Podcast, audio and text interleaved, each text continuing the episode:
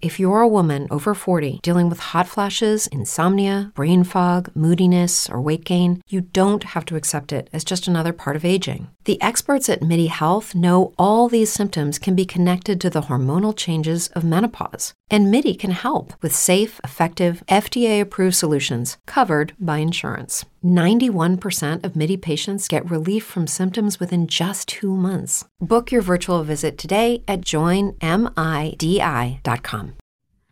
Eh oui, le CanFC, c'est pas que euh, de la tactique, de la technique, c'est aussi bah, la compréhension un petit peu du, de l'écosystème du, du, football. Et euh, Nilton, euh, jeudi soir, comme tu l'as dit en préambule, ton téléphone a chauffé parce qu'il est possible que tu aies le nom du nouveau président du CF Montréal. Explique-nous tout ça là. Ouais, dans le fond, euh, pour un peu expliquer l'histoire derrière l'histoire, là, Sofiane est crampé déjà. Arrête de me déstabiliser, Sofiane. Si tu veux embarquer, go. Non, mais euh, plus sérieusement. Je m'en mute. J'ai comme, voulu euh, vous expliquer l'histoire derrière l'histoire qui fait en sorte que ces deux événements collés ensemble donnent beaucoup, beaucoup de sens, peut-être, à une future annonce. Puis, comme c'est souvent le cas quand quand je tweete quelque chose, des fois, ça provoque aussi, ça provoque d'autres personnes et des discussions. Puis j'aimerais, je, pensais que c'était intéressant en ce lundi soir de, partager un peu comment j'ai su ça et euh, comme qu'est-ce que ça implique si jamais ces deux histoires-là concordent ensemble pour donner ultimement notre prochain président? Puis si jamais vous avez des questions, hein, vous pouvez enlever le, vos, mutes, les gars, puis embarquer pour pas que ça devienne un monologue, Newton.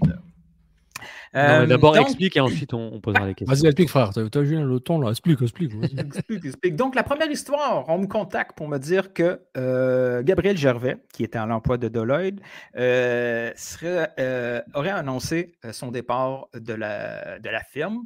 Et dans, dans, le monde des affaires, des trucs comme ça, ça peut être assez courant. Mais on m'a expliqué que pour, pour une situation euh, le poste qu'il occupe, en effet, c'est quand même quelque chose de très, très gros. Ça a été connu à l'interne, ça, a été, ça a été même discuté à l'externe de la boîte. depuis ce tweet-là, j'ai parlé à, trois, quatre personnes qui m'ont confirmé cette histoire-là pour dire que oui. Et oui, ouais, je vais, je vais aller dans le background de, pour expliquer pourquoi c'est vraiment très, très gros que, Gabriel Gervais quitte Deloitte et pourquoi ça peut allumer des, euh, des cloches pour la situation du club. Tout d'abord, le background, on le connaît. Gabriel Gervais, ancien défenseur du club. Euh, sa carrière a fini rapidement. Je, pense que la saison avant la MLS, il y avait des problèmes de caillot, si je me souviens bien. Oui, ouais, c'est ça. Donc, euh, et euh, parallèlement ou suite, ça, je ne me souviens plus, il y a quand même eu une, expérience de travail en tant que project manager au sein de l'organisation Saputo. Donc, il y a déjà ce background-là, pas seulement football. Il n'y a pas seulement un background intéressant, c'est-à-dire ancien, ancien joueur professionnel qui parle français, qui parle anglais, qui parle espagnol avec ses origines euh, latines. Il y a aussi déjà ce milieu de travail dans l'organisation Saputo euh, pendant cinq ans. Et après ça, il se retrouve chez Deloitte. Il faut rappeler qu'à cette époque-là, beaucoup de joueurs travaillaient aussi mmh. euh, dans les usines. Bon, lui, c'était en gestion de projet, donc c'était. c'est vrai que lui, il avait un diplôme. il faut le dire, hein, tu, ils font quoi ça pour tourner? Il faut, il faut les métiers. Lui, lui Gervais, lui, Donc, suite, suite, au départ euh, de, de, euh, de l'organisation Septo, il, il, euh, il, rejoint Deloitte en tant que, euh, que pro, euh, project manager pendant 13 ans et c'est dans les dernières années qu'il obtient une position clé dans l'organisation. Il devient partner dans Deloitte. Moi, quand j'ai entendu le mot partner, ça m'a pas vraiment énervé, mais on m'a expliqué que c'est un poste très, très, très important. C'est devenir actionnaire de la firme.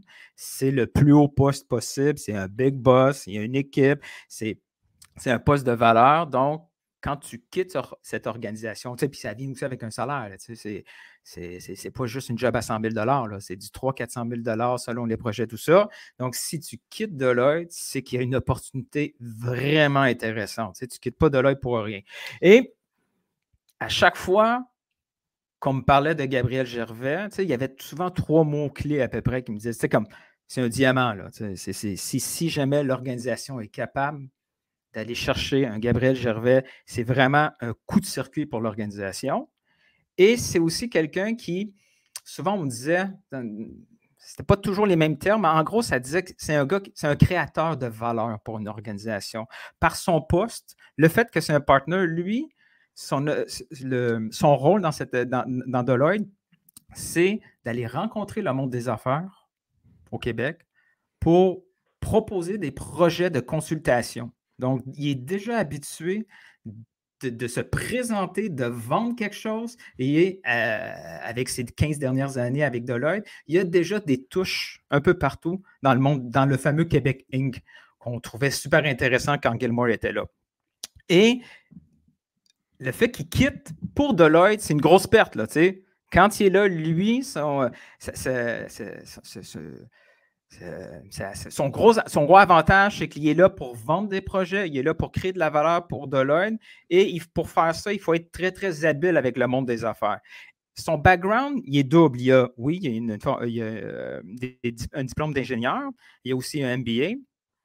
Qui, et on me disait, franchement, quand tu combines tout ça, puis que tu penses à la priorité actuelle, puis la discussion, il y a Sofiane n'aime pas ça, le hasard. Il trouve toujours que le, hasard est bien organisé. Dans les dernières semaines, on a beaucoup parlé du stade, l'enjeu du stade, que ce soit une rénovation, que ce soit un déménagement, les enjeux avec la ville, etc. Lui, il a, il a déjà ce background-là pour comprendre qu'est-ce qu'il faut pour une organisation pour se créer elle-même une valeur à la franchise.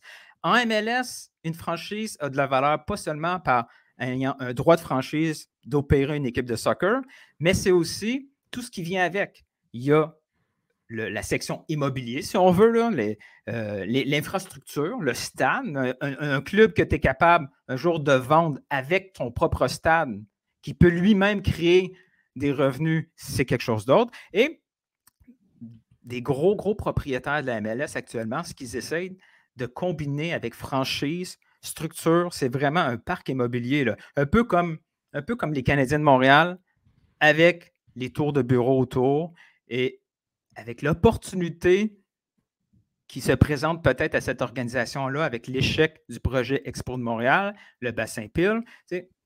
les gens commencent à faire du 1 mm-hmm. plus 1 plus 1. Il faut se positionner.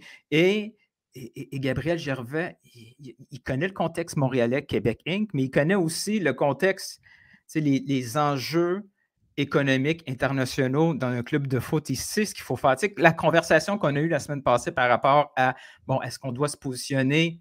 Est-ce que Montréal est uniquement la zone d'influence ou d'opportunité pour se créer une infrastructure, un stade? Est-ce qu'il faut faire comme en Europe, s'éloigner? Est-ce que c'est le même contexte montréalais et tout ça?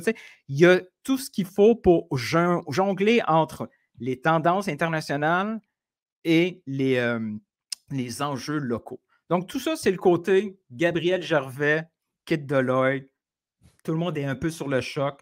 On m'a même dit que quand il a annoncé l'annonce, il était lui-même sur le choc parce que c'était, c'est pas quelque chose qu'il cherchait, c'est qu'on lui a proposé. Euh, on a proposé un, projet qu'il ne pouvait pas refuser. Il ne pouvait pas quitter tout de suite. Il allait terminer son mandat et qu'il allait quitter éventuellement euh, à la fin du mois. Première histoire. Ça, c'est dans un tweet, hein, on ne peut pas écrire tout ça. Donc, voilà, ça, c'est la première histoire. Deuxième histoire, on me dit le président du club est trouvé. Ça a été annoncé en, à l'interne. C'est censé être top secret. Le seul problème, c'est qu'on ne peut pas l'annoncer tout de suite. Quand tu prends ce bout d'histoire-là, tu le colles avec la tempête parfaite de l'autre sens de Gabriel Gervais, tu fais ouf, si Montréal, si le, CF Montréal a déjà trouvé son président, mais on ne peut pas, il y, a, un mauvais, il y a un problème de timing. Pendant ce temps-là, l'autre doit se libérer entre-temps. Est-ce que les deux histoires collent? Est-ce que c'est juste, c'est juste une coïncidence parfaite? Mais quand on voit que ce président-là, on se posait tellement de questions, comment qu'on pourrait trouver quelqu'un qui va faire consensus, qui va être euh, qui va avoir cette habilité pour passer ce projet à, un autre niveau.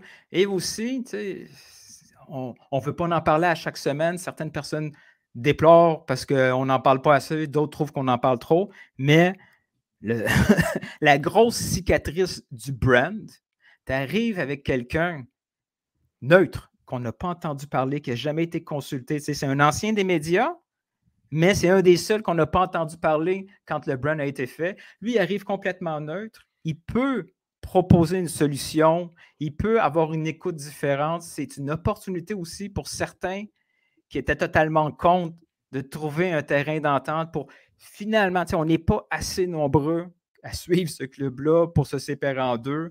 Parce que dans d'autres villes de foot, quand il y a des guerres comme ça qui arrivent habituellement, c'est la naissance d'un autre club. Là, on ne peut pas se permettre ça. Et, certains m'ont dit c'est peut-être la dernière chance que Joey Saputo a pour relancer cette concession-là. On était tous heureux. Tout le monde était heureux quand on a vu Kevin Gilmore arriver parce que finalement, il y avait quelqu'un du Québec King qui parlait business, qui parlait bien, qui était positif. Ça finit en queue de poisson. Là, on se retrouve. le plus gros défaut qu'on avait à, dire sur Kevin euh, Gilmore, c'était son, manque de connaissances, tout son flair au niveau football, là, ça ne sera pas un problème. Est-ce que ces deux histoires-là, mis ensemble, vont faire en sorte qu'on va avoir finalement à la fin du mois une annonce euh, pour le prochain président du CF?